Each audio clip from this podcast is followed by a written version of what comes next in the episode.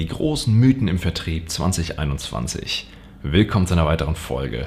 Anfang Sales Podcast, dem Podcast für alle, die sich wirklich für Vertrieb interessieren.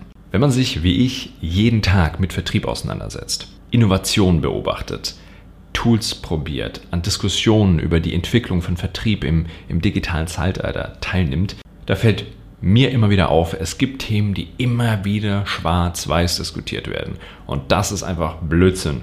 Und da entstehen Mythen und drei davon möchte ich heute mal aufdecken. Und das, der erste, das erste, der erste Mythos ist, dass wenn du Social Selling betreibst, du nicht mehr übers Telefon verkaufen musst. Und das aus zwei Richtungen völlig falsch. Erstens, warum ist Telefon schon wieder so schlecht? Ja? Weil klar, das bezieht sich wahrscheinlich auf das Thema Cold Calling, aber erstens, Telefonakquise ist dann schlecht, wenn sie schlecht gemacht ist. Und die meisten Leute haben deswegen davor Angst, weil sie nicht wissen, wie es wirklich gut geht, wie es funktioniert. Und außerdem schließt sich das Ganze ja nicht aus. Nur weil du Social Selling betreibst, heißt es ja nicht, dass du mit deinen Kunden nicht telefonieren sollst. Weil ganz ehrlich, das Telefon ist eine der mächtigsten Vertriebstools, die du haben kannst. Ich hatte schon mal eine Folge gemacht zum Thema Social Selling und Kaltakquise. Ich würde es euch trotzdem nochmal gerne hier kurz zusammenfassen, was denn da der genaue Unterschied ist. Und nehmen wir mal ein Beispiel. Und zwar nehmen wir an, wir sind auf der Suche nach einer neuen Partnerin, nach einem Partner. Und dazu gehen wir in einer idealen Welt in eine Kneipe. Und Jetzt gehen wir los und sprechen ganz gezielt zehn Personen in dieser Kneipe an. Gehen hin, stellen uns vor, liefern unseren Pitch, ja, unsere an, unseren Anmachspruch und sagen, ich würde dich gerne auf einen Drink einladen. Von zehn Leuten werden wahrscheinlich fünf sich gar nicht erst umdrehen, drei werden sagen, ja, nice try und vielleicht eine Person, wenn wir Glück haben, wird sagen, das war ein guter Spruch, ich finde dich interessant, lass uns einen Drink nehmen. Ähm, das ist Kaltakquise. Social Selling auf der anderen Seite wäre, ihr kommt mit zwei, drei Freundinnen und Freunden in die Bar. Ihr unterhaltet euch den ganzen Abend mit euren Bekannten, aber auch mit anderen Leuten in der Bar, äh, macht Statements, erzählt über Dinge, die euch interessieren, ähm, zu denen ihr eine Meinung habt. Und dann kommen Leute auf euch zu und sagen, Mensch, das, was du vorhin zum Thema XY gesagt hast, das finde ich übrigens super spannend, würde ich gerne mehr dazu wissen, lass uns dazu weitersprechen. Ja, und genau das ist Social Selling. Ihr generiert Leads darüber, dass ihr Dinge sagt, dass Leute das hören und sich dadurch angesprochen fühlen und dann mit euch den Kontakt aufnehmen. Umgekehrt haben wir gesehen, bei der Kaltakquise müsst ihr den ersten Schritt machen. So, ganz ehrlich, beides hat seine Berechtigung und beides funktioniert. Und ich finde es immer sehr riskant, wenn man sich nur auf eine einzige Sache verlässt. Ich zum Beispiel mache auch Social Selling. Ich produziere sehr, sehr viel Content für LinkedIn und inter interagiere da auch mit Content von anderen Leuten und führe dort Gespräche zum Thema Sales. Und dann passiert es, dass Leute meinen Content sehen, mich interessant finden und einfach mal Kontakt zu mir aufnehmen. Aber ganz ehrlich, erst da fängt der Verkauf ja an, indem man mit den Leuten ins richtige Gespräch kommt. Und deswegen finde ich diesen Zusatz, ähm, dass man nicht mehr telefonieren muss, völlig Bullshit, weil das Telefon ist nur ein Tool und dahinter steht ja die wirkliche Leistung. Und zwar ist es, die Beziehung zum Kunden aufzubauen. Und ob ihr das jetzt übers Telefon, über ein Zoom-Meeting oder mal wieder im 1 zu 1 Gespräch mit dem Kunden macht, ist ja völlig egal. Aber im B2B zeigen alle Studien, dass die Leute dann am besten konvertieren, wenn ihr 1 zu 1 Kontakt habt. Und nicht, weil ihr irgendwie hübsche Bildchen oder Videos auf LinkedIn produziert. Die Conversion findet eins zu eins statt. Wichtig ist einfach nur, dass ihr wisst, an welchem Moment in der Customer Journey ihr welches Tool, welchen Kanal einsetzt und das dann sinnvoll miteinander kombiniert. Und der zweite Mythos ist Sales is a numbers game. Oder auf Deutsch, Vertriebserfolg ist eine Frage der Zahlen. Also, dass je mehr Schlagzahl du hast, je mehr Kontakte du machst, desto erfolgreicher bist du im Vertrieb. Und auch da wieder Ja und Nein. Ganz ehrlich, natürlich, je mehr Termine du machst, desto mehr wirst du theoretisch verkaufen können. Aber das eine bedingt nicht automatisch das andere. Ja, du brauchst Termine, um deinen Verkauf zu machen.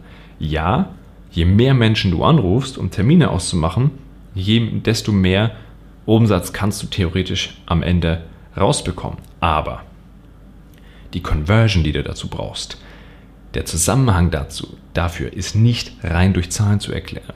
Und Ich kenne so viele Sales Funnels, die aufgepumpt werden mit unglaublich viel Budget, die aber absolut nicht qualifiziert sind, wo Verkäuferinnen und Verkäufer in Telefonate geschmissen werden, die können sich nicht vorbereiten, die haben keine Zeit dazu und die Qualität der Calls ist richtig miserabel.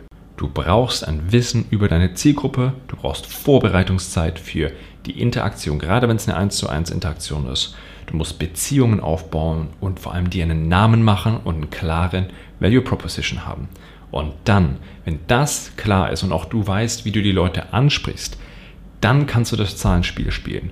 Dann kannst du sagen, ich brauche 10 mehr Leute im Vertrieb, die jeweils 300 Leute am Tag erreichen können, die darüber wieder mit einer gewissen Conversion Rate so und so viel Ergebnisse liefern. Und der dritte Mythos ist ein Mythos, ein Spruch, den ich in meinem allerersten Sales Training gehört habe in dem ersten Sales Training, in dem ich als Teilnehmer war. Und zwar, gib niemals auf. Oder wie die Amis das oft verpacken, ABC, always be closing. Und natürlich stimmt das auf eine gewisse Art und Weise. Du sollst im Vertrieb natürlich deine Ziele machen. Du sollst auch nicht wegen kleinen Widerständen sofort aufgeben. Du brauchst Durchhaltevermögen, das ist vollkommen klar, aber davon spreche ich hier gar nicht.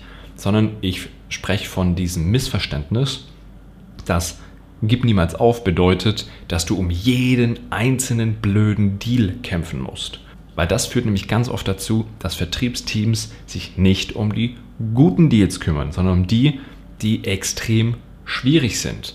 Weil wenn sie schwierig sind, musst du viel mehr Zeit und Energie investieren. Und wenn du sagst, du darfst niemals aufgeben, ja, dann wird das richtig, dann wird es gefährlich in, in der Vertriebspipeline. Und natürlich, du sollst am Ende Umsatz machen. Und nur weil es mal schwierig wird, sollst du natürlich für deine Deals kämpfen. Wovon ich aber spreche, und diesen Fehler, den sehe ich einfach sehr, sehr oft, dass er gemacht wird. Es gibt einfach auch Kunden, die oft in deiner Pipeline landen, die einfach nicht optimal sind, wo dein Angebot einfach nicht perfekt passt. Und du siehst das immer auf die Art und Weise, wie der Kunde sich einfach nicht entscheiden kann, äh, ne, rumdruckst, Deadlines sich dauernd verziehen, weil du eigentlich auch weißt, wir sind gar nicht der richtige Fit für diesen Kunden. Das bedeutet für mich immer Finger weg. Oder das Timing passt überhaupt nicht. Wenn der Kunde einfach noch nicht bereit dafür ist, investier nicht zu viel Zeit in das Reindrücken deines Angebots in den Kunden, wo das Timing nicht passt. Das bringt nichts.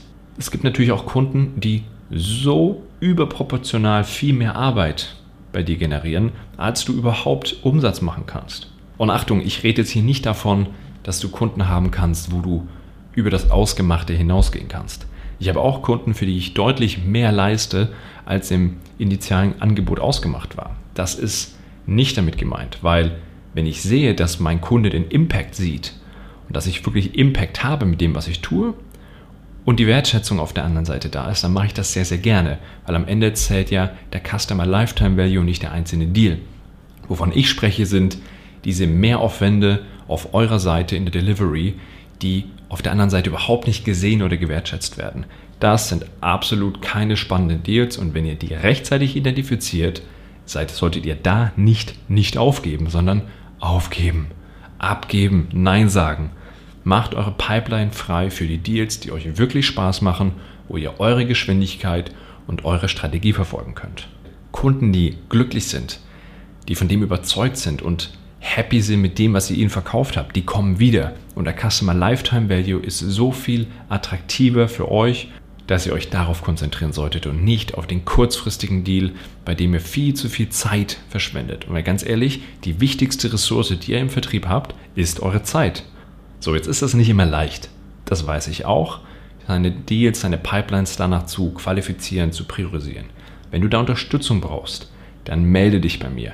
Geh einfach auf LinkedIn, suche Morten Wolf oder geh auf meine Website anfang-sales.com.